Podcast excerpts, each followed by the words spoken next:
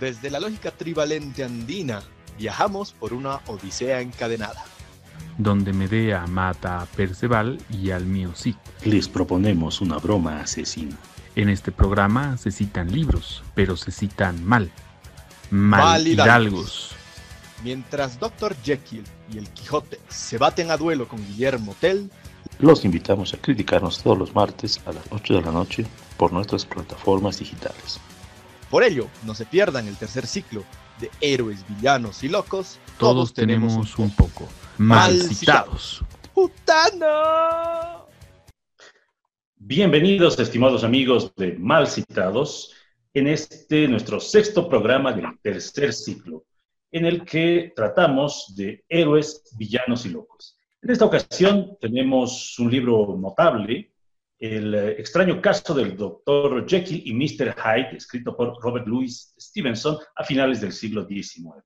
Es una obra notable en muchos sentidos que ha inspirado una enorme cantidad de obras derivadas en el teatro, en el cine, cómics, televisión, etc. Y de alguna manera es una obra que todavía eh, concita la atención de lectores, de, muchos, muchos lectores. Eh, conmigo, y quiero darle la bienvenida, está eh, Mario Mercado Callaú. Bienvenido, eh, un gusto tenerte, Mario. Eh, gracias, eh, Ernesto. Es un placer para mí estar aquí, compartir con, con vos, este, con Gonzalo, con Einar y Mauricio. Y bueno, este, presto para, para conversar de esta eh, hermosa novela, pues, muchas gracias, Mario, y nuevamente bienvenido. Y aprovecho la ocasión para darle la bienvenida a nuestros amigos, a cómplices, dirán algunos, pero eh, al, equipo de mal citados, Einar Rosso y Gonzalo Carrera. Y, por supuesto, a Mauricio Medrano en los controles. Bueno, eh, vamos directo a la, conversación, a este pequeño debate. Y ahí me gustaría hacer una pequeña introducción sobre el significado de, de Jekyll, del personaje eh, central de esta eh, novela. Eh, algunas personas interpretan a, Jekyll y Hyde como una alegoría sobre la lucha del bien contra el mal. Sin embargo, mm, en la novela nos queda más o menos claro que en algún momento Jekyll disfruta de su de, de, Hyde, porque Hyde le permite hacer cosas que Jekyll es incapaz de hacer por miedo al que dirán, por miedo a perder su imagen de respe- respetabilidad. eh, y, de alguna manera Hyde no solamente es lo que está escondido al interior de Jekyll, sino es la máscara que esconde y que le permite hacer cosas que de otra manera su posición social y su estatus como científico, médico, le impedirían. Ahí eh, quisiera preguntarle a um, Mario, ¿cuál es tu opinión al respecto?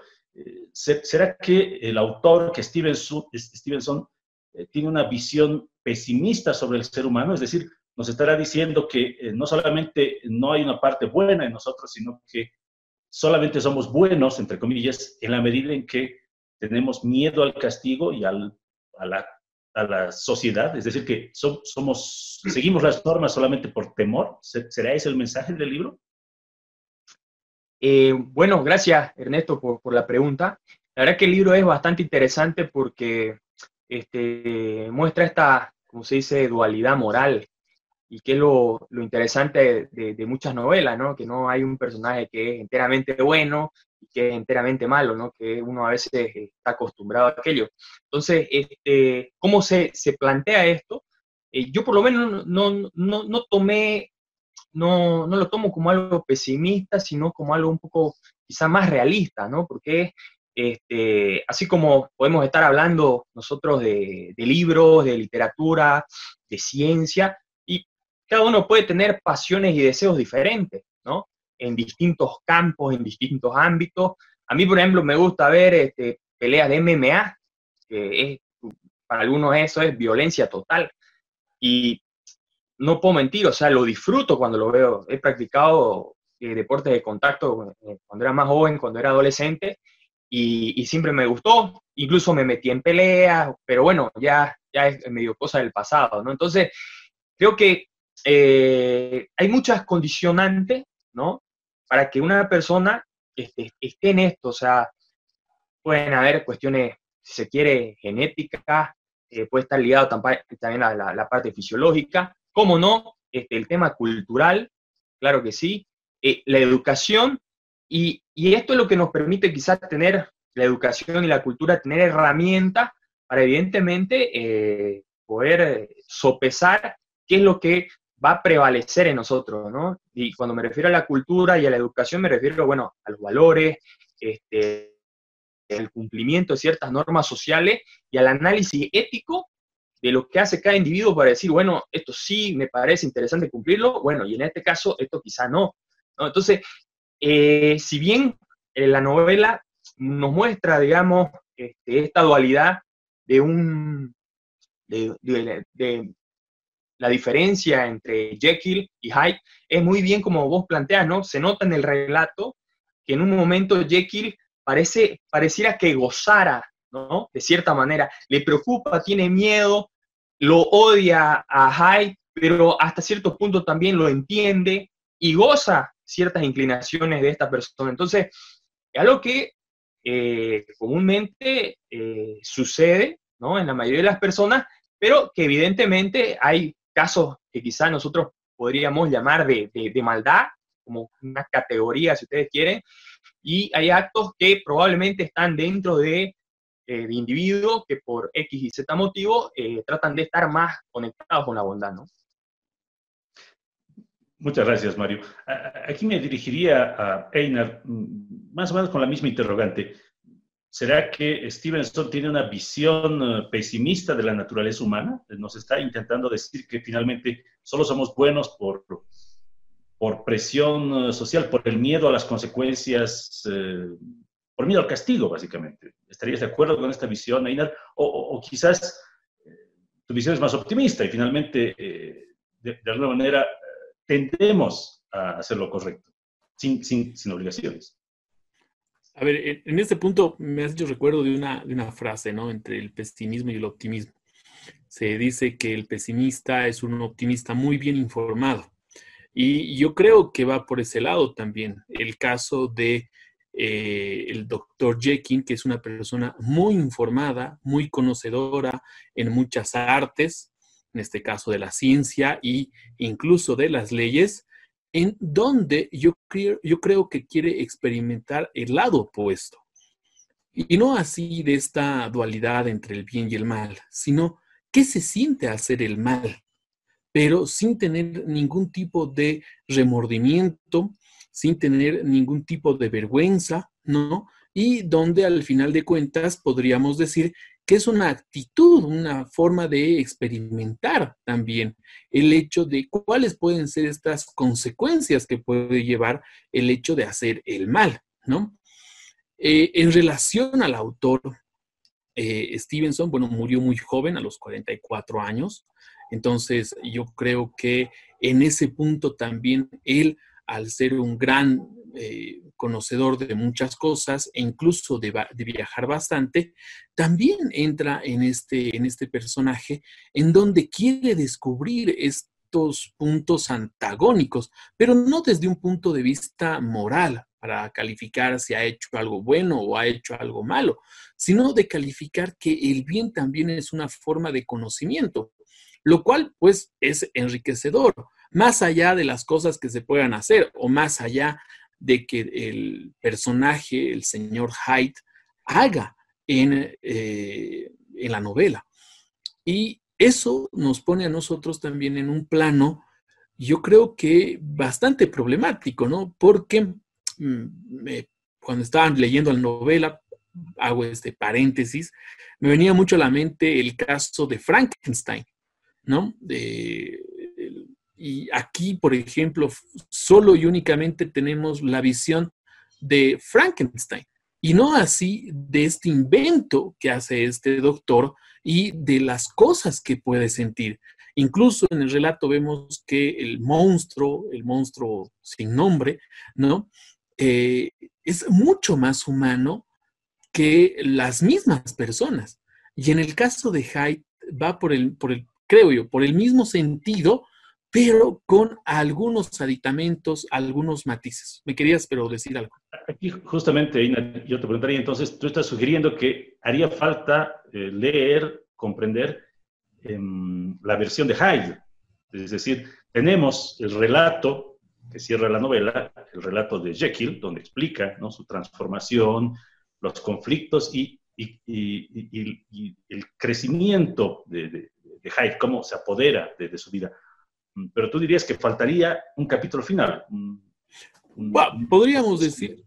De podríamos decir que, nos falta ver el, el, otro rostro, ¿no? La otra cara de este personaje, porque solamente conocemos la, el punto de vista, por ponerlo de esa manera, del el doctor Jekyll, ¿no? E incluso del, del, abogado. Pero no conocemos qué es lo que pasa en Hyde, cuáles son sus sentimientos para llevar a hacer determinados actos, lo cual obviamente puede ser bastante interesante, pues nos puede revelar mucho de la conducta y del comportamiento que cada uno de nosotros tenemos. Incluso, diría yo, al punto de convencernos que los actos que, han, que ha hecho no están guiados por la maldad, sino incluso por la justicia. Ese es un tema abierto, quizás podemos volver al, mismo diálogo que sigue, pero al menos es una invitación para escritores o aspirantes escritores para eh, reflexionar sobre la eh, perspectiva de Hyde en una obra literaria. Eh, Gonzalo, yo te la misma pregunta. Eh, en, esta, esta, dualidad de Hyde, por decirlo de alguna manera, Hyde es, como les sugería, lo que está oculto al interior de Jekyll, pero al mismo tiempo es la máscara que oculta y que le permite a Jekyll cometer toda serie de, toda una serie de, de él mismo lo dice, actos degradantes, inmorales sin miedo al castigo, ¿no? Vuelve a su laboratorio, toma la, sustancia química y vuelve a ser el respetable Jekyll. Y se siente muy bien. Mira con horror a Hyde como si fuera otro, pero al final eh, tiene la conciencia relativamente tranquila, al principio al menos. Eh, ¿Estarías de acuerdo con esta perspectiva, Gonzalo? ¿O, hay algo más en Hyde? Eh, no, no, quiero decir que Einar sienta simpatía por Hyde, pero tú dirías que Hyde Einar es Hyde. ¿Algo más? Claro, pero hay que buscar al Dr. Jekyll. Eh, bueno, a ver, creo que es importante que empecemos por el final del libro. Eh, justamente es este libro de, de suspenso eh, que lo hace muy rico, el hecho de que al final del libro se empiece a atar todos los cabos y que esta acción de ir atando los cabos sea la que te vaya generando ese estrés que te, debería generar en la literatura de suspenso, ¿no?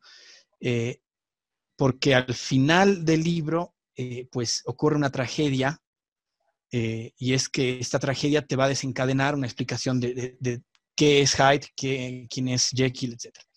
Ahora, sin duda sería fantástico tener un, capítulo más explicando las motivaciones de Hyde, pero creo que Stevenson eh, lo retrata de una manera muy, muy puntual al decirte que eh, desde el personaje de, de Henry Jekyll hay una parte en la que dice, hay bien y hay mal en todos nosotros. Estamos hechos de esto. Es una dualidad que, que, es inherente a nosotros, ¿no? Que está innata. Eh, y que esta dualidad eh, juega roles en nuestras vidas. Lo que Dr. Jekyll quería hacer a través de sus estudios eh, científicos era separar esta dualidad, separar estas dos, estas dos versiones de cada uno. Pero ahí es donde entramos en la discusión. Hay un fin que no está muy bien relatado, ¿no? y ahí entra tal vez la pregunta que dices, ¿con qué fin haría esto? Es muy posible que bajo las normativas que, se implantan en una sociedad en base al contrato social, eh, este Jekyll sea, perdón, este Hyde sea una, un escape, ¿no? A esta rutina, eh, a, este, a este conjunto de normas que aprisionan de alguna manera el alma de Jekyll y que necesitan de alguna u otra forma también un, como que una forma de liberarse, ¿no? Y esta es convertirse en Hyde y hacer fechorías que son muy mal vistas, obviamente, por esta sociedad del contrato social. Pero eh, hay algo que es bien interesante, que es la construcción del personaje de Jekyll, ¿no? Uno diría eh, al principio, si, si solamente tomamos los sucesos de la mitad del libro, dice, sí, Jekyll efectivamente es, pues, un, es un mal hombre, ¿no? Se está aprovechando de esta situación, se está aprovechando de su experimento para cometer fechorías, sin importar si es para liberarse, para desahogarse, etcétera, no importa.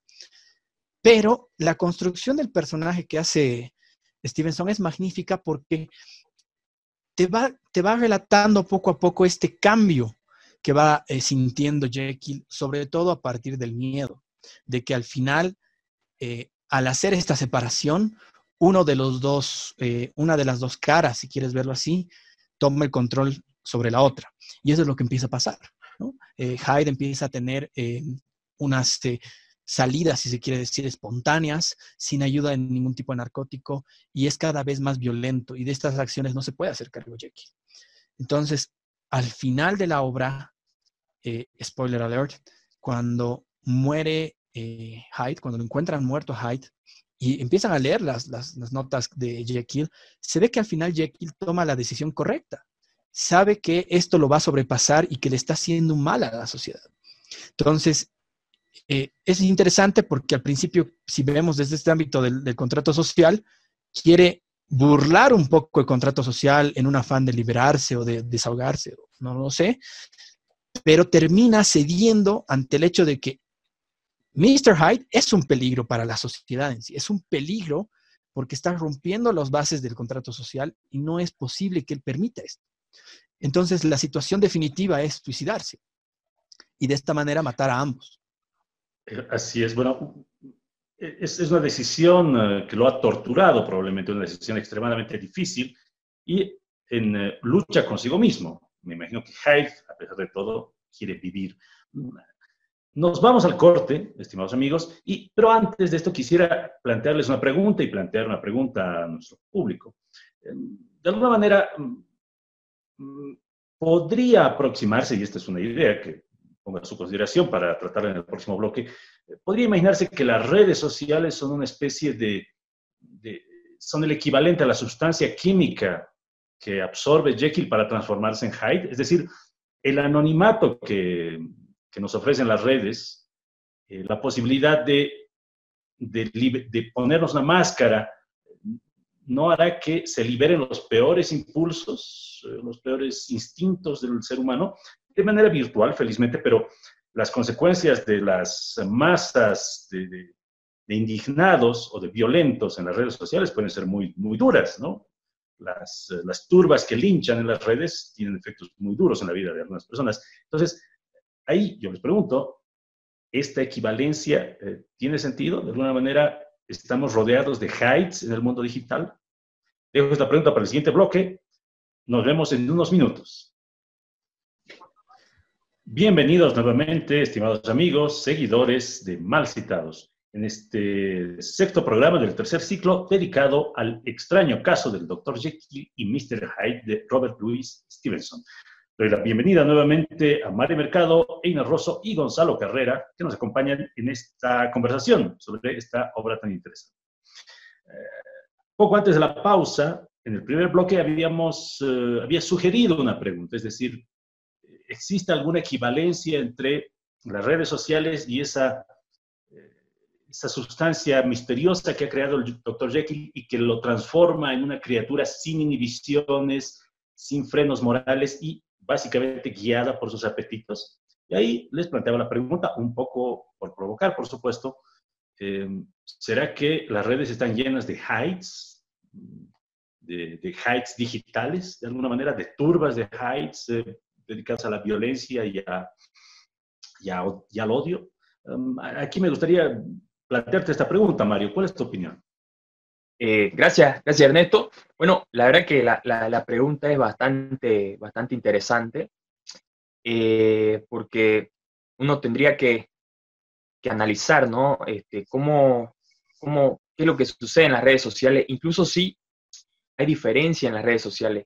Yo pienso que hay redes sociales que pueden reforzar algunas cosas más que otras. Por ejemplo, se me viene a la mente Instagram. Es muy diferente, por ejemplo, a lo que sucede en Facebook. En Facebook la gente, por lo menos en mi percepción, quizá me puede, me puede equivocar, pero en Facebook la gente pone pensamientos, ideas, comparte obviamente su foto, lo que hace, pero en Instagram es básicamente como si uno, vendiera, uno se vendiera como un producto, ¿no? O sea, mucha gente muestra quizá lo más bello que le sucede, aún así está en las peores penumbras.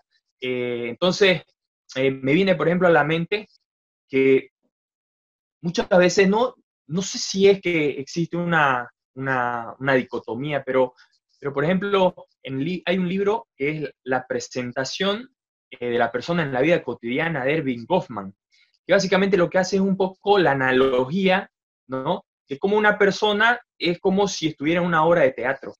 Y dependiendo en el contexto que está, desempeña un papel. Yo, por ejemplo, soy docente. Entonces, cuando estoy ejerciendo la docencia, me mido con los chistes, este, puedo tener, digamos, cosas propias mías, cierto grado de ironía, pero evidentemente eso va a ser totalmente diferente, por ejemplo, con mis amigos más cercanos, de mi comparsa o amigos del colegio. Lo mismo sucede, por ejemplo, en el hogar.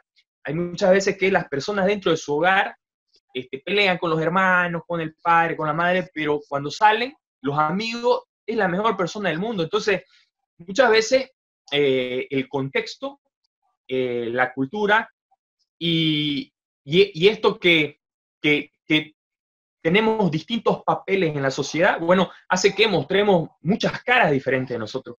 No estoy diciendo que la persona cambie eh, directamente su personalidad, pero de acuerdo al contexto, trata de adecuarse, ¿no? Y aparentemente lo que hacen las redes sociales es un poco eso, ¿no? Dependiendo del contexto, hay una cara que se muestra en una red social y otra que se muestra en otra red social, ¿no? Hoy, por ejemplo, este, hay videos que yo nunca imaginé que iba a haber en esta nueva red social que es TikTok, donde la gente sale bailando, sale actuando, todos quieren ser actores, bailarinas, bailarines, no lo sé. Me parece muy gracioso, obviamente, este, es, hay, muchos videos para, reír, pero este, eso no sucedía, por ejemplo, con Facebook, ¿no? Y evidentemente, si hablamos ahora de, del tema de, maldad y, bondad, si se quiere, bueno, una persona que eh, tiene algún interés, si se quiere, negativo, ¿no? De, no sé, de, robar, de engañar, va a utilizar estas herramientas para hacerlo, ¿no? Mientras que otras personas quizá que no tengan una intención, si se quiere, negativa, podrán hacer cosas con ellos y también haciendo cosas buenas, quizá podrán hacer algunos daños, ¿no? Como se, como se decía, no pensando en ese más allá de, de al tomar, lo que muy bien decía Ernesto, eh, de hacer este, esta, este aparato químico que hizo el doctor Jekyll, de pensar qué podía pasar más allá, a quiénes podía afectar, ¿no? Entonces, muchas veces también esto ocurre en las redes sociales.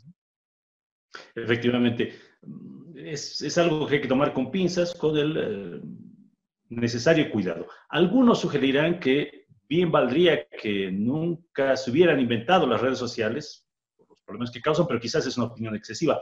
Gonzalo, ahí al respecto, mm, ¿cómo lidias tú con los heights del, del mundo digital?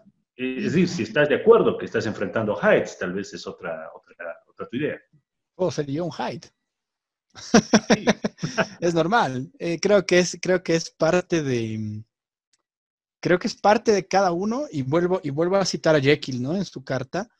Eh, no es que Hyde y Jekyll son dos personas totalmente distintas y separadas. Eh, cada persona tiene un poco de Jekyll, tiene un poco de Hyde dentro de su esencia, y lo interesante es, eh, creo, que puede ser cómo podemos nosotros como seres humanos sacar el mayor provecho de estas dos personalidades. Eh, no se trata tanto de la maldad eh, innata o pura o de la bondad en su caso, sino de diferentes tipos de reacciones que una persona puede tener. Pongámoslo en el ejemplo del libro, ¿no? Si Jekyll se hubiera eh, chocado con una niña en la calle, que me parece algo muy raro que una niña a las 3 de la mañana esté corriendo por las calles de Londres. Primero, ese es un pues, detalle que, que, lo leí. Era un barrio, un barrio relativamente mm. pobre, bueno tal vez, no, no sé, peor todavía, como, como, con, con mayor razón. Hay, hay niños que no tienen privilegios de clase y que tienen que estar correteando a las 3 de la mañana, por favor. No sé para qué, tal vez para trabajar con el periódico, pero en ese tiempo no, no sé, no, no sé. El punto es que eh, si Jekyll se hubiera chocado contra la niña, no hubiera reaccionado de la misma forma que reaccionó Hyde. Eh, sin embargo, el hecho de tener a Hyde, y en esto puedo entrar un poquito en, concordancia con Einar, pero muy poco, quiero, quiero dejar en claro eso, porque no, no, no he llegado a ese punto todavía, de que es bueno que aprovechemos cuando un Hyde, ¿no? Aprovechar los perks, las, las eh, posibilidades que esto te da, como lo hizo en un momento Jekyll y lo disfrutaba, como ustedes decían. Sin embargo, tener mucho cuidado eh, en, ver qué facetas vamos a utilizar y cuándo las vamos a utilizar. A esto también le doy la razón a Mario en el hecho de, de que, bueno, tal vez en el Facebook nosotros encontramos a personas que te dirían cosas inexplicablemente malas, eh, hirientes, negativas, etcétera, pero que no lo harían en persona, porque tienen que mostrar, digamos, una, una cierta faceta, una cierta eh, cara.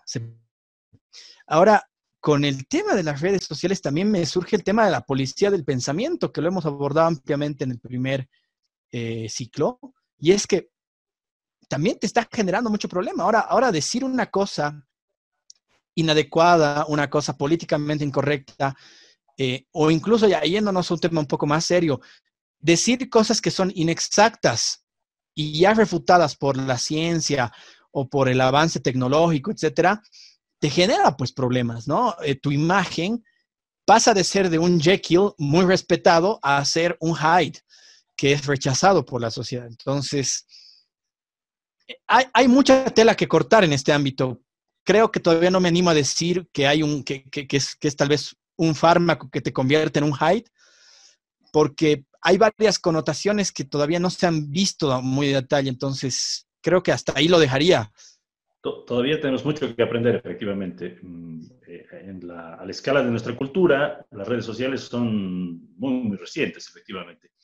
Em, y aquí un pequeño paréntesis para mm, hacer mención a un, episodio que, señalabas, Gonzalo, cuando eh, Hyde se encuentra con la niña, y este es uno de los primeros episodios del libro y que nos muestra la brutalidad del personaje, se chocan pero en lugar de ayudarla, eh, le pasa por encima, ¿no? Sin importarle eh, el dolor que pueda provocarle a una niña, ¿no? Estamos hablando de una niña de escasos 10 años, si no me equivoco. Eh, es la primera muestra de, del personaje. Ahí sí sería interesante conocer sus motivaciones, pero creo que no, no existe ninguna, en fin. Para Einar, tal vez sí. No, no me atrevo a preguntar, pero, estimado Einar, ¿cuál es tu, visión, es decir, eh, cuando te acercas a las redes sociales y polemizas con alguien, eh, ¿eres tú? ¿Es tu versión eh, mejor o tu, versión peor? Yo creo que hay que hacer dos apuntes, por ejemplo, ¿no?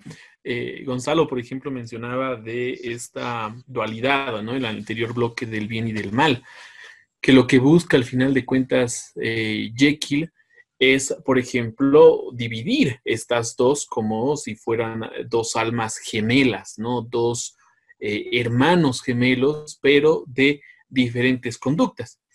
Pero acá la pregunta es, ¿por qué quería hacer esto? Y de cierta manera lo dice, ¿no? El bien y el mal son fuentes de dolor para nuestra conciencia. El hecho de que sepamos que algo está mal ya sea por nosotros mismos, por nuestra conciencia, que es generada por nuestra cultura, por nuestra educación, por la sociedad, etcétera, obviamente nos va a causar algún mal, algún dolor, algún pesar. Y eh, yo creo que acá esto es lo que Jekyll quería evitar, el dolor, el dolor de tener una conciencia cuando hacía un daño a alguien. El caso de la niña es ese ejemplo, ¿no? Eh, cualquiera, pongo entre comillas el cualquiera, hubiera, digamos, ayudado a la niña a levantarle a las 3 de la mañana para que siga corriendo y no ir por encima de ella y ni, ni sentir ningún tipo de remordimiento. Pero este remordimiento es el que causa, digamos, cierto malestar. Y creo que ese malestar lo transmite muy bien Haidt con las otras personas, ¿no? Las otras personas al verlo directamente sienten un cierto tipo de rechazo porque tal vez no hay esto, no hay este sentido de conciencia de que está haciendo algo indebido, algo injusto, un hecho malévolo. En el caso de lo que tú preguntas, Ernesto, sobre las redes sociales en relación a la pócima, por ejemplo, que sería el instrumento para convertirnos en uno o en otro, yo creo que hoy en día las personas están siendo muy, mm, ¿cómo puedo retratarlo? Como que muy, son demasiadamente solemnes en las redes sociales. Las redes sociales, al final de cuentas, son una instancia donde no estamos nosotros, donde no somos nosotros los que nos expresamos. Bueno, parto por mí. Yo habitualmente lo que pongo en mis redes sociales no es habitualmente lo que pienso, sino para ver cómo las otras personas se transforman. Es decir, lo que utilizo yo en las redes sociales puede ser como la pócima para que estas personas despierten sus pasiones más profundas o sus deseos o sus prejuicios, lo cual es sumamente interesante, ¿no? Y no así de yo mostrarme en un anonimato para mostrar mis perversiones y mis maldades. No, yo creo que más bien es una cuestión para jugar, para hacerse la burla de la solemnidad de las personas. Eh, algo que nosotros tres, con excepción de Mario, que es bastante serio en las redes sociales, pues lo hacemos muy bien porque nos hacemos la burla del prójimo, ¿no? Y al final de cuentas, las redes sociales creo, creo que van en ese sentido. Ya en el caso de TikTok, sí, es una, es una galería de, de venta de personas, ¿no? Eh, y en el caso de TikTok, ni idea, no he entrado a esa red social, pero me parece que es bastante chistosa y divertida, hasta ah, polémica, ¿no? Sí. Habrá que explorarlo, pero parece interesante esta, este uso que tú le das, eh, un uso cómico, un uso con una distancia saludable, diría yo. Ahora, no estoy muy seguro que muchos de los que te leen eh, comprendan, comprendan la ironía, pero ese es otro asunto. Ah. Aquí me gustaría tomar algunas de tus palabras, y mm, cuando hablamos del deseo del doctor Jekyll por mejorar, ¿no? por, por liberarse del dolor. Eh, aquí me parece muy interesante hablar del eh, doctor Lanyon, el amigo de Jekyll, del que se ha alejado por, por diferencias en cuanto a, a, su visión de la ciencia. Y de alguna manera, eh, Lanyon se lo es, criticado por Jekyll por, por, ser pusilánime, por ser cobarde, no solamente por ser conservador, sino por, por tener miedo. ¿no? Y aquí quizás eh, estamos siendo demasiado duros con Lanyon, porque Lanyon efectivamente eh, es un científico que, que, piensa en las consecuencias morales de lo que está haciendo. Eh, en cambio, Jekyll es el, el que hace algo porque puede hacerlo, ¿no? Crea una sustancia sin pensar en lo que podría pasar después.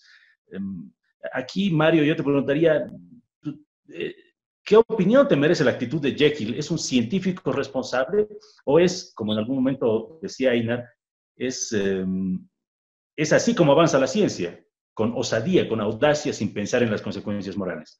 ¿Cuál sería tu perspectiva? Bien, aquí este, yo sí haría una diferencia entre lo que, por ejemplo, entre la visión de un científico puro ¿no? Que busca, digamos, este, un conocimiento, digamos, que todavía no, del cual no se tiene certeza. Eh, mientras que, por ejemplo, una persona que ya tiene un conocimiento básico, puro, y busca una aplicación tecnológica, evidentemente ya no solamente busca también crear conocimientos nuevos, sino ya busca una aplicación para algo, busca un propósito. El propósito, evidentemente, lo podemos evaluar desde el punto de vista moral si es bueno o, es malo. Eh, pero en este caso particular, si estamos viendo, este, la ciencia va avanzando y la tecnología también va avanzando, y siempre y cuando, digamos, este, se piense en lo mejor que puede ser para el humano, para el hombre, creo que por lo menos desde mi visión, mi percepción, que puedo tener muchos sesgos, digamos, estaría bien Voy a dar un ejemplo concreto. Eh, Ahora, por ejemplo, es, es, muy casi normal, si se quiere, este, quizás no, no en todos los estratos sociales, pero en la clase media alta, en muchas partes en el mundo, también en Bolivia, este, que hombres y mujeres se operen, ¿no? Se operen, se aumenten bustos, se aumenten nalgas, hay hombres que no tienen piernas, no hacen piernas en el gimnasio, se aumenta moroco. Entonces, eso utilizando la, la ciencia, ¿no? Y la parte tecnológica para mejorarse. Ahora, ya tenemos conocimiento del mapa genético humano.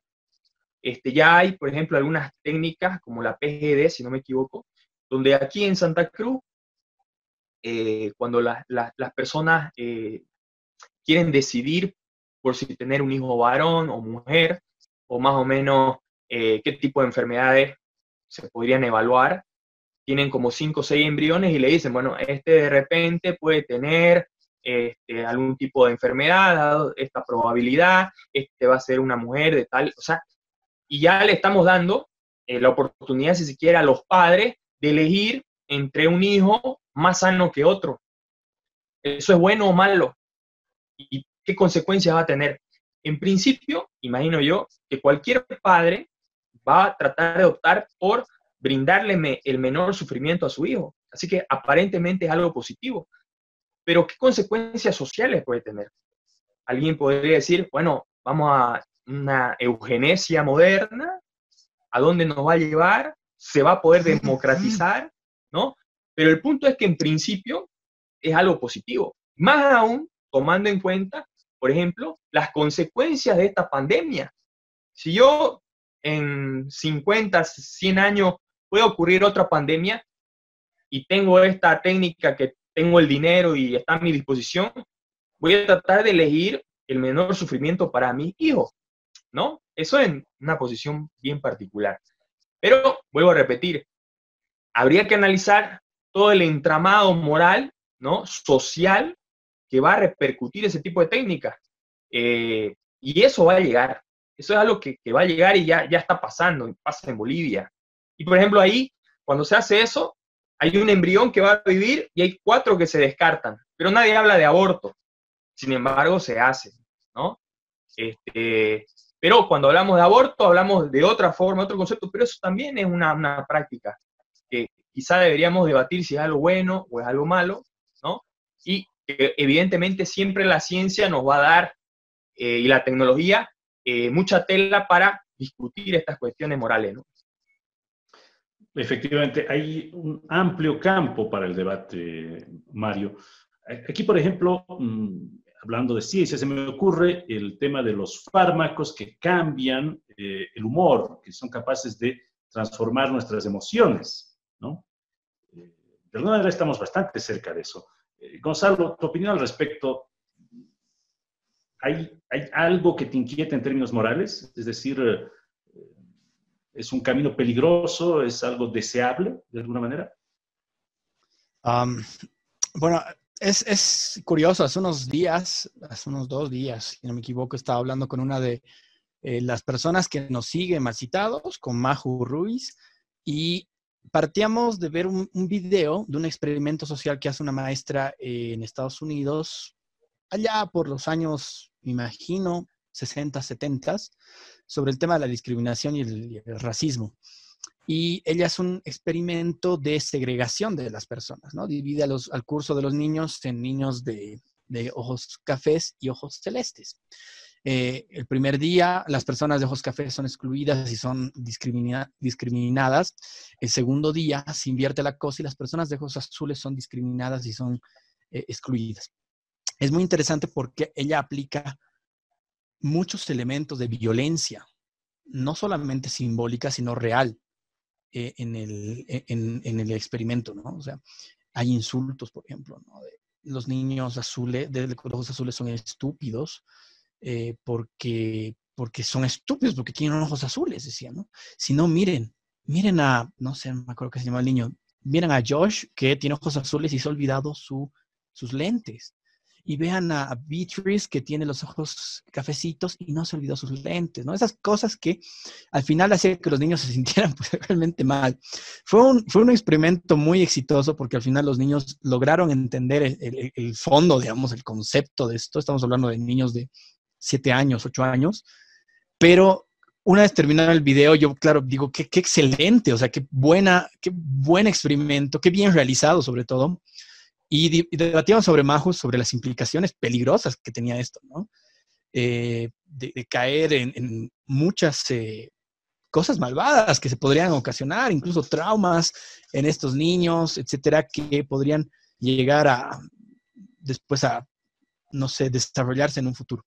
Entonces, ahí entrábamos en el tema de lo moral, lo inmoral, cuándo eh, una cosa es moral, cuál es la línea de la moralidad. Y para esto, por ejemplo, me gustaría citar un libro que ya lo he citado antes en, cuando estábamos reseñando La Rebelión de Atlas, que es Bioshock eh, Rapture de John Shirley, donde llevan este tema del objetivismo de Ayn Rand a un extremo distópico, ¿no? En donde crean una sociedad en la cual no hay límites morales para el avance tecnológico y científico, eh, sobre todo en el ámbito médico, ¿no? en el ámbito fisiológico, en el ámbito en general de la medicina. Entonces, eh, hay pues una delgada línea entre la ruptura de usar, por ejemplo, cito al libro, usar niñas eh, porque según la ficción del libro, el, estómago de las niñas segregaban una especie de, de enzima que podía hacer que una droga que ellos estaban experimentando sea mucho mejor que hacerla en el estómago de niños. Pero ahí entraba, ¿no? El tema de la moral, de usar niñas huérfanas para este fin. Y claro, eh, las discusiones que se desarrollan en los personajes, ¿no? De decir, bueno, sí, son 10 niñas que estamos utilizando huérfanas, no importa. Estamos generando un avance significativo para la humanidad en general. Y tú, claro, entras en un, en un una, discusión interna muy fuerte, ¿no? Sí, sí, sí. Aquí, entiendo bien, eh, tú repruebas esa, esta forma de desarrollar la ciencia. Sí, sí, sí, te entiendo bien. sí, sí, sí, efectivamente. Eh, yo parto desde una idea, admito que no es una idea muy desarrollada porque me agarras en curva. Eh, tal vez lo primero que a mí se me ocurre es decir, bueno, la libertad de las personas es lo principal y, tal vez es, también el, ver el, punto que tienen, el punto de vista que tienen estas personas, ¿no? Hay personas que voluntariamente van a ser parte de experimentos científicos. Nadie les puede decir que no, que sí lo hagan, ¿no? Pero obligar a alguien, no. No, no, parece eh, muy, muy moral utilizar a seres humanos como cobayos Claro. Aunque el progreso científico sea positivo, ¿no? Y claro, y con esto termino, con esto termino, es una oración por ejemplo, ahí yo no le criticaría al Dr. Jekyll, porque Dr. Jekyll pues trabaja sobre su cuerpo, ¿no? Eh, en, primera instancia, claro, ahora los efectos que causa este, este, este experimento ya eh, salen de las manos del mismo Hyde, del mismo Jekyll, ¿no? Aquí mm, toca hacer un pequeño corte. Le daré la palabra a Einar mm, a principios del tercer bloque con esta misma pregunta, ¿no? En, cuanto al eh, comportamiento de Jekyll. Jekyll será un buen científico según tus criterios, Einar. Lo que está haciendo finalmente debería estudiarse a la luz de la moral o no. Como decía Gonzalo, lo hace con su propio cuerpo.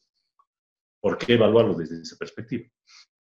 Vamos a un corte, no sin antes agradecer al Centro de Estudios Lurus que permite esta emisión y volvemos en unos minutos. Estamos eh, de vuelta, estimados amigos, seguidores, eh, eh, fans, si me permiten decirlo, de mal citados. Estamos hablando de El extraño caso del Dr. Jekyll y de Mr. Hyde de Robert Louis eh, Stevenson, en compañía de Mario Mercado, Gonzalo Carrera y Einar Rosso, con Mauricio Medrano en los controles. Entonces, em, Einar, nos fuimos a corte antes de, em, bueno, con la pregunta que te planteábamos acerca del, de la ética científica, por llamarla de alguna manera, del eh, doctor Jekyll. ¿Qué opinión te merece esa actitud? ¿Es así como avanza la ciencia? Es, es sin duda una pregunta complicada si lo ponemos en un contexto determinado. En el caso de Bolivia, por ejemplo, hay muy pocos experimentos que se realizan eh, por parte de los propios científicos, ¿no? Sino directamente aplicamos eh, experimentos que ya han sido realizados en otras partes, ¿no? Mario ponía el ejemplo esto de eh, los embriones, ¿no? Que cada vez son mejorados, pero eso no lo hemos hecho acá, lo han hecho en otro lugar. Entonces, en ese sentido, imagínate que eh, por más de que nosotros pongamos ciertos tipos de parámetros morales de decir no, no se debería experimentar en personas porque esto no es ético, etcétera, etcétera, lo puede hacer un país total y completamente eh, autoritario, ¿no? El caso de los países eh, asiáticos, por ejemplo, ¿no? Sin ir más lejos, Corea del Norte o China, ¿no? Que puede hacer este tipo de experimentos, incluso respaldado en ciertas leyes y en ciertos principios. ¿Qué mejor experimento, por ejemplo, que un ciudadano altamente ideologizado que se le diga, mira, te vamos a poner esta poción o este aditamento para luchar contra las fuerzas opresoras imperialistas y bla, bla. Te apuesto, te este apuesto. O este bono. ¿Qué? o este bono. Claro, o este bono, digamos, ¿no? Te vamos a dar ese tipo de bono y demás te, apuesto que va rendido, ¿no? Incluso vas a tener una fila enorme de personas ahí pidiendo que se les inyecten este tipo de cosas y se hagan estas reformas. Entonces, yo apuntaría a eso, al hecho de que en, en, muchos otros lugares ya se están haciendo esto y solamente acá se hace una aplicación de estas tecnologías y están igual. Aquí convendría quizás señalar que, de alguna manera, aunque no produzcamos tecnología o ciencia en Bolivia, o muy poco, em, igual, creo yo, deberíamos llevar adelante una reflexión ética sobre la ciencia, el impacto de nuestras vidas, ¿no? Como el eh, caso que mencionaba Mario, son cuestiones que deberíamos pensar, o al menos reflexionar al respecto. Pero bueno. habría que ver si no todos son fanáticos, no religiosos, por ejemplo, y metafísicos, en donde digan, no, las antenas del 5G traen el COVID, hay que ir a quemar. O sea, no sé si con esas personas podrías llevar un debate realmente bastante provechoso.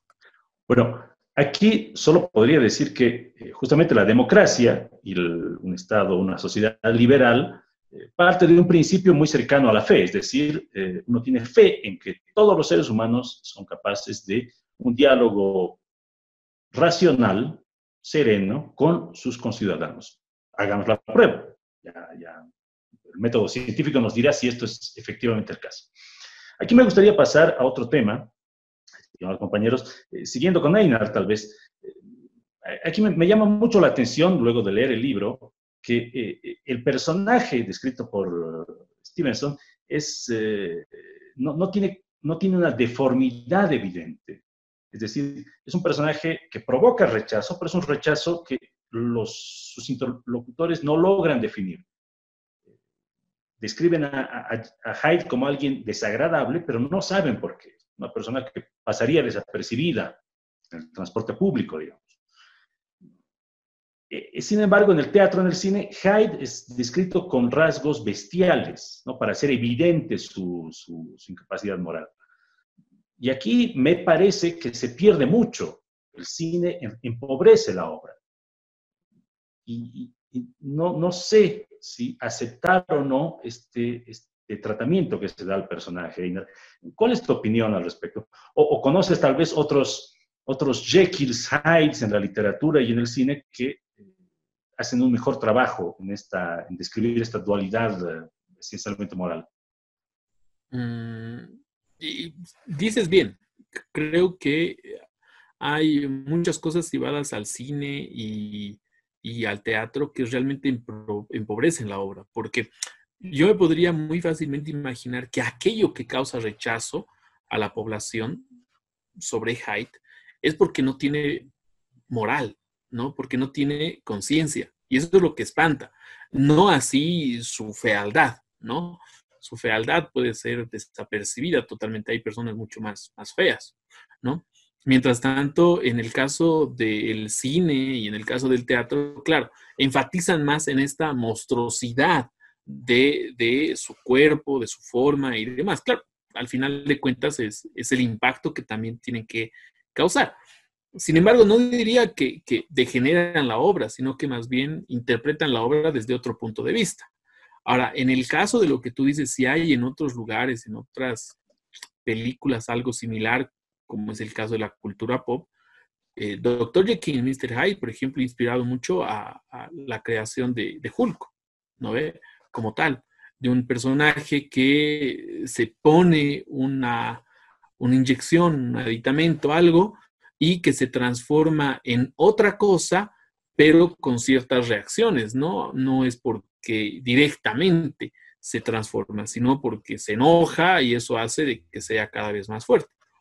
O el caso de lo que hablábamos internamente, ¿no? El caso de Walter White, ¿no?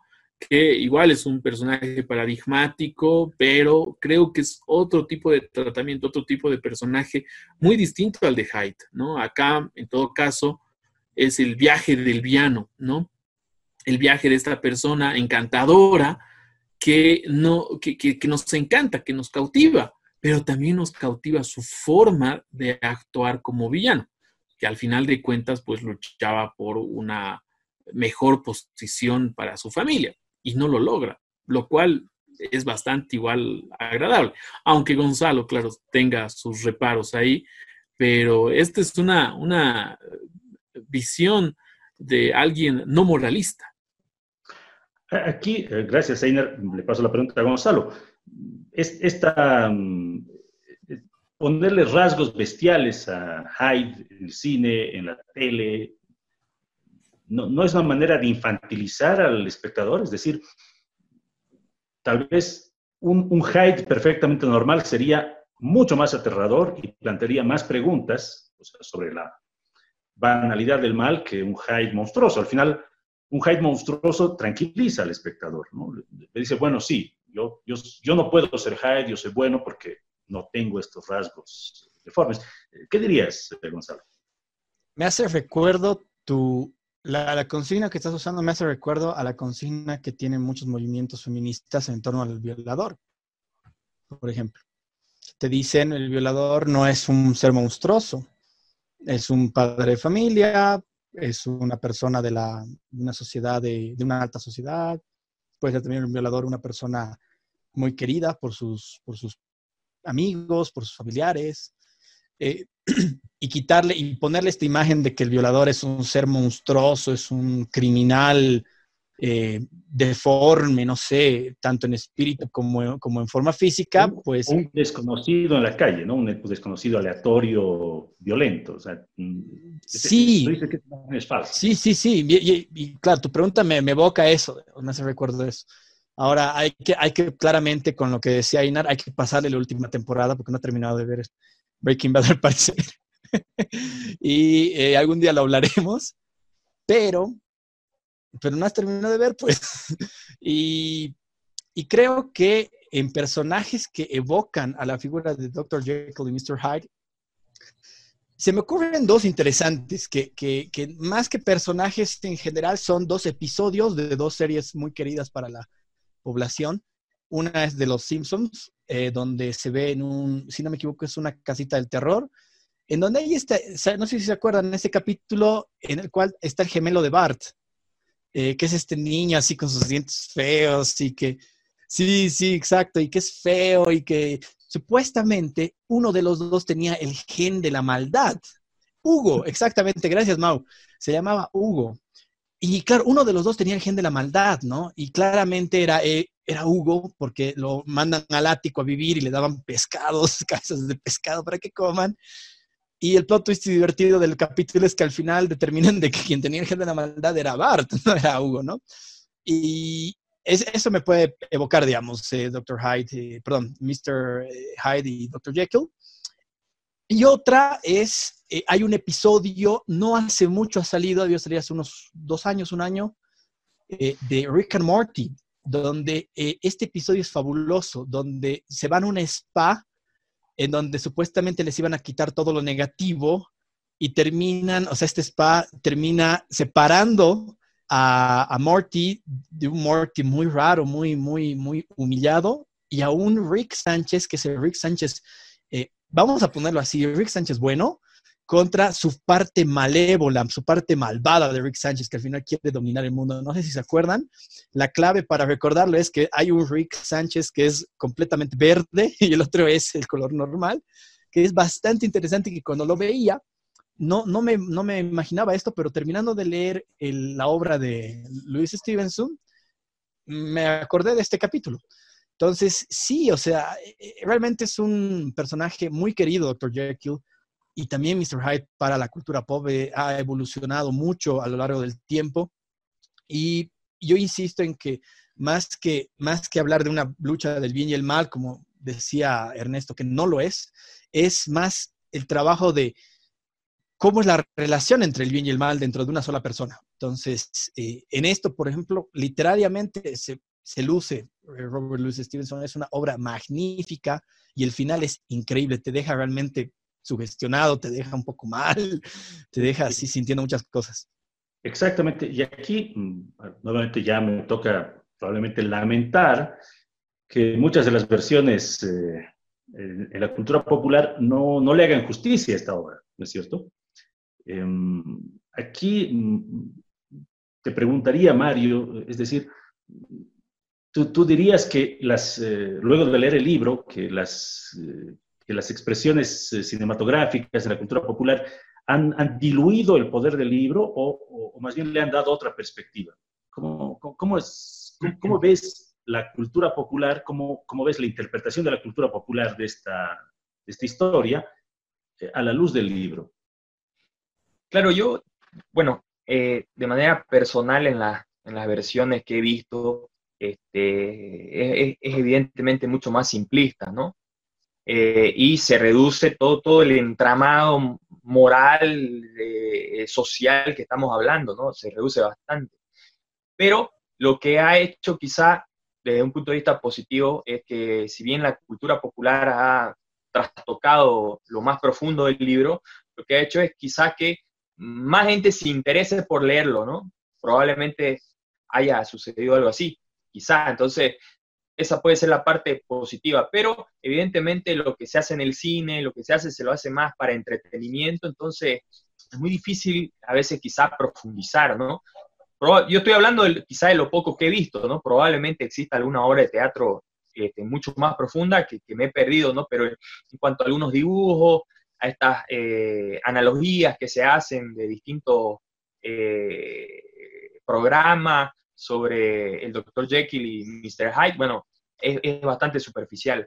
Eh, y quería ir también a, a, propósito del tema, de que lo que decía Gonzalo era muy, muy interesante, el tema de Hugo y Bart, porque ahorita eh, yo por lo menos en mi red social ha estado causando un poco de polémica con todo esto de la pandemia, porque han aparecido eh, médicos, básicamente más más chamanes que médicos, y se están eh, proponiendo curas de, distintos tipos. Y una de las polémicas que por lo menos he tenido yo en mis redes sociales es con algunos activistas, bastante conocidos aquí en la ciudad de Santa Cruz, mm. eh, con el tema, por ejemplo, de la utilización del el óxido de cloro. ¿no? Hay muchos médicos que están utilizando eso en poblaciones en el Beni.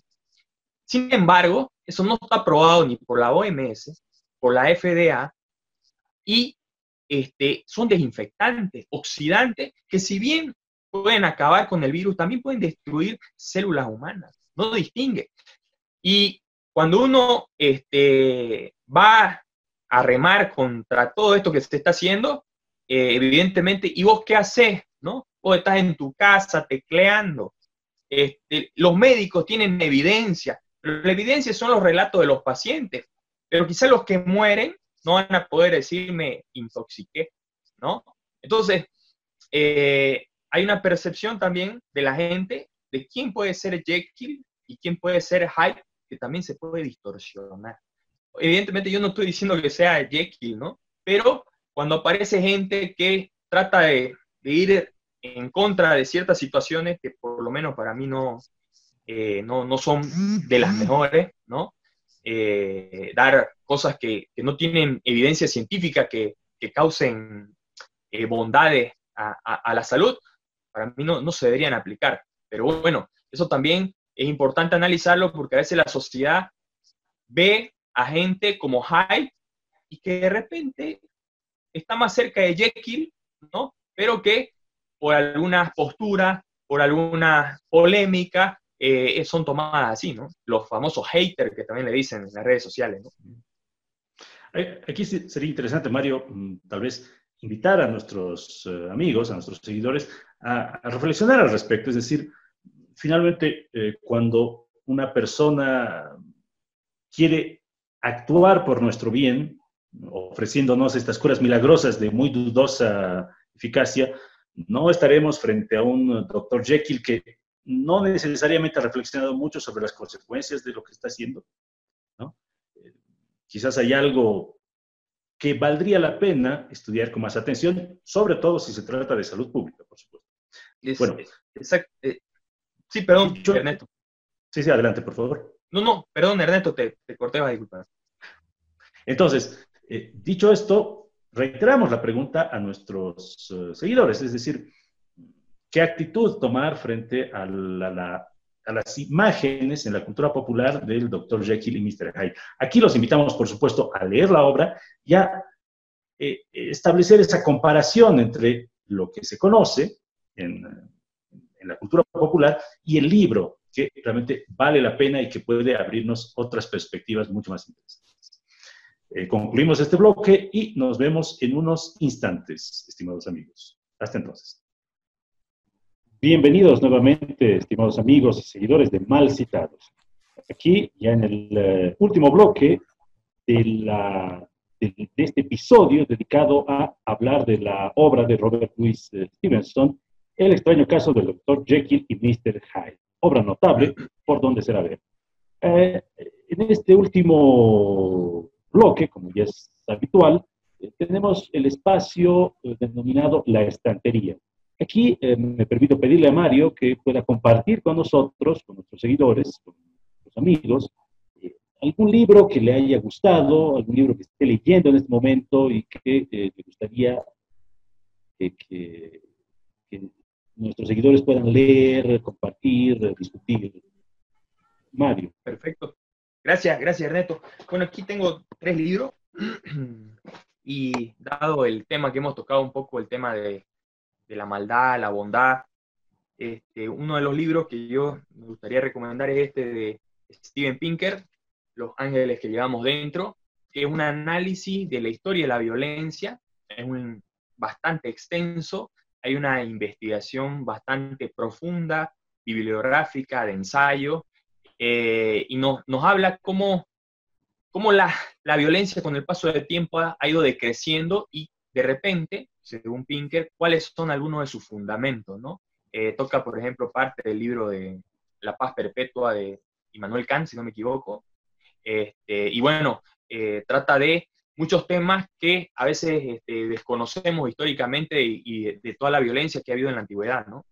Eh, otro libro que también trata un poco de esto y, de repente analizar la moral que no es exclusivamente humana, es de aquí, El Bonobo y los Diez Mandamientos de Franz de Waal, es un primatólogo, tiene más de 40 años de investigación y se ven características, este, si quieren, muy pretéritas o muy arcaicas sobre empatía, sobre sentido de equidad, si se quiere, y bueno, ahí podemos ver que no somos los únicos que tenemos estas emociones y este sentido de, de, moralidad, ¿no? Hay también algo aparentemente en los animales. Y un libro, de un punto de vista ya más filosófico, este, que me parece también muy interesante, es este libro de Adam Smith, es la teoría de los sentimientos morales, ¿no? Donde él va analizando, eh, y creo que es un complemento muy necesario de, la riqueza de las naciones, para entender este, cómo es la empatía entre los humanos y cómo, cómo podemos cooperar y colaborar entre todos, ¿no? Excelente, Mario. Estoy seguro que nuestros seguidores han tomado nota de estas recomendaciones y eh, esperemos que empiecen ya a buscarlas. Efectivamente, son libros muy interesantes, ensayos que tienen mucho que ver con lo que hemos discutido hoy, que es eh, esta relación entre la bondad y la maldad que cada uno de nosotros lleva en su interior. Ya para cerrar, bueno, me animo a plantearles una pregunta final, muy breve, es decir, ¿es Hyde un villano? Estimado Gonzalo, ¿qué opinas? ¿Quieres mi opinión sobre si Hyde es un villano? A pesar que era pregunta para el público. eh, ya te iba a hablar de otros también, dos. por supuesto. También. Te iba a hablar de otro personaje así, completamente alejado. a ver, eh... no, no lo sé. Yo te decía en broma, es un antihéroe. Me parece que sí. O sea, eh, si, si, lo vemos como el Hyde separado de esta, de, esta, de esta dualidad que tiene con Jekyll, es claramente una figura villana, eh, mientras que Jekyll, a mí me parece, y eso tal vez puede ser un comentario un poco polémico, a mí me parece que Jekyll es el héroe. Al final, es, es, es esta eh, búsqueda de primero irte por el lado oscuro y volver al lado de la luz, muy, muy a los Star Wars. Es una posibilidad, estoy seguro que nuestros seguidores están comentando esta postura en este momento. Eh, Einar, ¿es eh, villano? según tus criterios? Eh, yo, voy a dejar mi comentario en, en, en la bandeja. no, pero yo, yo creo que, que, en este caso es, es, un loco, ¿no? Que nos hace preguntarnos sobre estas cosas. Y, y, más allá de ponerlo entre si es un héroe o es un villano, yo, yo me iría por la tercera opción, ¿no? Que, que es un loco, un loco desquiciado que, que nos hace preguntar. Sobre el bien y el mal. Sí, sobre otras cosas más, ¿no? Sobre el avance de la ciencia, los límites, los límites de la moral, si era bueno o era malo golpearle a la niña o no, cosas bueno, por el estilo. Muy tibio eres, Einar. Aquí diría que, eh, estimado Einar, que efectivamente eh, golpear a una niña es inmoral en, desde cualquier punto de vista, pero... Por si acaso es un delito, Einar, cuidado. Además, por si alguien eh, estuviera tentado a liberar a su Hyde interno. ¿no? En fin. Eh, el, el, el, finalmente... en la antigua Grecia era algo normal. Eh, hay, que, hay, que, rescatar esos valores. Eh, creo que hemos leído diferentes versiones de la historia. Pero, en fin, dicho esto, Mario, ¿cuál sería tu postura? ¿Es Hyde un villano? Bueno, hay una parte que hay un, hay un asesinato, ¿no? entonces, evidentemente hay un delito y eso lo pone como, un villano. Eh, también hay el tema de una, se ejerce una violencia y creo que ahí también comparto, él es un poco loco, ¿no? Eh, y evidentemente hay, una, hay reacciones químicas en el cuerpo que podríamos decir que inciden en todo el comportamiento mental y fisiológico de Hyde. Sin embargo, creo que no es tampoco la bestia que evidentemente la cultura popular plantea, porque hay ahí este, en el libro ¿no? Se habla que es lujurioso, sin embargo, no hay, digamos, una escena en función de qué es lujurioso. Por ejemplo, yo ahorita estoy aquí, estamos conversando del libro, y de repente tengo dos amigas que quieren tener sexo conmigo esta noche, suponiendo. ¿Soy malo por hacer eso? Si es con consentimiento, si no hay ningún problema, que, tendríamos que analizar, ¿no? Yo creo que si no hay ningún problema, eh, es con consentimiento, eso no sería maldad, eso simplemente sería que soy un tipo lujurioso. Entonces, habría que de repente ver y, y analizar hasta qué punto es, digamos, un monstruo este, este, este personaje. Queda abierta la pregunta para nuestros amigos y seguidores. ¿Es Hyde eh, villano, es un monstruo, es eh, un loco? ¿Quiere o quizás es el, es el propio Hyde, el doctor Hyde, el, el, verdadero villano. Yo me inclinaría más por esta última. Pero le dejamos a ustedes, los amigos, la última palabra. Eh, Gonzalo, tenemos un par de anuncios. A ver, eh, la, primera, que es sumamente importante, interesante y que seguro a ustedes, amantes de los cómics, les va a gustar mucho, es que eh, hace unos un pocos días hemos sacado una encuesta en la cual les, estamos, les vamos a preguntar eh, cuál es el siguiente libro, en este caso un comic book, que les gustaría que entre en nuestro ciclo de mal citados. Para esto, eh, pues hemos elegido dos obras que son fundamentales para entender esta figura de, y creo que aquí todos vamos a concordar, a menos de que Einar insista desde, desde Quijote de que todos son locos, en que el Joker es un villano. y em, vamos a ver, eh, tenemos dos obras del Joker, una es de Alan Moore, la muy famosa broma asesina, y por otro lado tenemos eh, el Joker de Brian Azzarello, que es un Joker un poco más crudo, más oscuro, según lo que me contaba Einar, porque todavía yo no lo he leído. Entonces, eh, la invitación está hecha, voten por el Joker que más les guste, el cual va a ser reseñado de aquí a unas semanas junto con un psiquiatra. Vamos a tener la, eh, oportunidad de contar con un psiquiatra dentro del programa que nos va a poder dar bastantes percepciones desde el lado de su carrera eh, para profundizar un poco más sobre esta figura increíble, posiblemente el villano más famoso que hay en el mundo. Después tengo eh, el otro anuncio, que es el tema de los podcasts, en donde ustedes están siempre invitados a escucharnos. Nosotros cada jueves sacamos el jueves de podcast, en donde en las plataformas de Spotify, Deezer, Stitcher, Apple Podcast, eh, tal vez me estoy olvidando de alguna, ya me, me, me con el productor Mauricio, em, nosotros vamos a publicar nuestros, eh, nuestras charlas en alta definición en audio, ¿sí? Así que ya saben, los jueves esperen nuestros jueves de podcast y finalmente, pues creo que queda la invitación para, una vez más, voten por favor, porque está bien grave la, situación en la votación de, Joker que tenemos. Y, muy importante la, la experticia de nuestro invitado, la psiquiatría, que puede efectivamente darnos muchas luces sobre el comportamiento este personaje tan icónico de, los cómics, de la cultura popular, y probablemente, y no me atrevo a sugerirlo, de eh, los miembros de mal citados, pero eso es otro asunto. Eh, Einar, tenemos anuncios igualmente. Sí, eh, de aquí a siete días, pues eh, haremos la reseña, el comentario y la conversación con Bernardo Pacheco sobre el libro que ustedes han elegido. Caín de José Saramago, Premio Nobel de Literatura de 1998, donde trataremos a este personaje tan paradigmático, ¿no? Que es una persona que mata, no a cualquier persona, sino mata a su hermano. Y eh, pues nada, estaremos comentándolo, este libro tan fascinante que ustedes han elegido por medio de nuestras encuestas. La única en donde sí ustedes pueden votar sin ningún tipo de problema que puedan tener en unas elecciones. Dicho eso, también les hago el anuncio que para el próximo mes, el mes de julio, que ya se viene algunas manitas, vamos a lanzar una nueva plataforma que le estamos llevando a cabo, que es Aula Libre.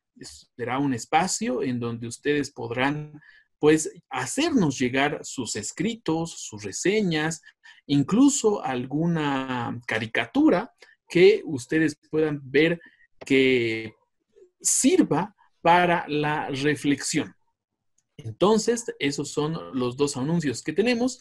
Esperen que Aula Libre ya va a estar muy prontito como un nuevo blog para ah, comentar, discutir y sobre todo dialogar, pero de manera racional y críticamente.